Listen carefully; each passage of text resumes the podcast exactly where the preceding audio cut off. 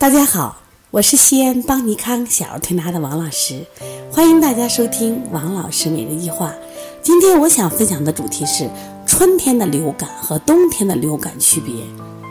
大家知道，流感的高发季是在三九四九冰上走这严寒的冬天，因为这个寒风凛冽，所以说一旦受寒呀，它这个寒气都会什么呀？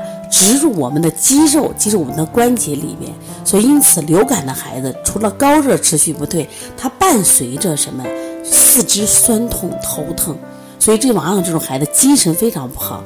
有的妈妈就说了，因为我们孩子平常发烧精神还好，为什么得了流感精神不好？我说冬天的流感是寒邪太重了。那么，可是最近我们这个春天到来了，又有一些孩子得了流感。这个流感呢是在春天得的，那么它和冬天的流感有什么区别呢？首先，我想讲从温度上有区别。冬天的流感持续三到五天，高热不退，三十九到四十度。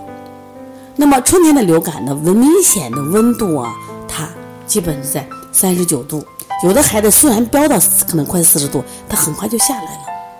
而且从精神状态来说，就是身体这种躯干的疼痛。明显的春天的流感不如冬天的流感。那么既然症状不一样，虽然都叫流感，可是，在西医里面可能用的药都是一样，用奥司他韦药。那对于我们来说，处理方法是不一样的了。冬天流感因为寒邪入里的话，那我们会用推三关、补肾阳、外劳宫、驱寒，从里到外驱寒。那么冬天的流感，我虽然也会用这些方法，但是我会加一些疏风的手法。为什么春天的流感主要是因为有风邪引起？那么因此要做一些疏风的手法，而且它寒没有那么重，因此在做推三关的时候，我们在推三关的次数上自然就要减低了。假如说冬天的流感我们推三关五百次，那么春天的流感推三关我用二百次就可以了。我们有一个宝宝妈妈说，我们一月份刚得了流感，这次又得了流感了。我们的孩子为什么老得老得流感？我说得流感的孩子都正气不足、阳气不足的孩子。那么这个孩子就是个女孩啊，本身饮食上不注意，饮食上很任性，所以导致了这孩子脾虚。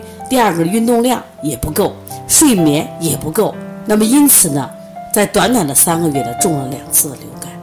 那么还好，这次流感妈妈带到我们这里来，我给她讲，在在这个得病过程中，我们一定要。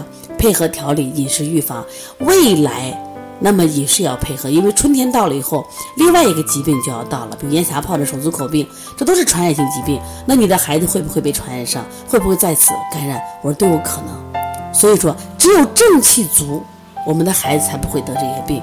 那么冬春天的流感和冬天的流感，那相对谁好调调理呢？当然是春天的流感。春暖花开，我们大家一定要注意去。呃，预防一些疾病。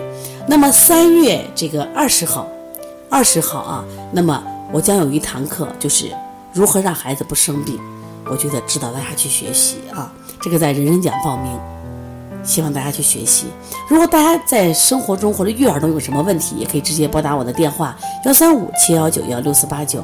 那么如果想购买邦尼康相关的书籍和课程，另外我们在四月一号有鼻炎腺样体的专项调理技术培训。因为现在这个病太多了，另外还有这个视力的六合一调理，那么你可以加微信号幺七七九幺四零三三零七来咨询学习。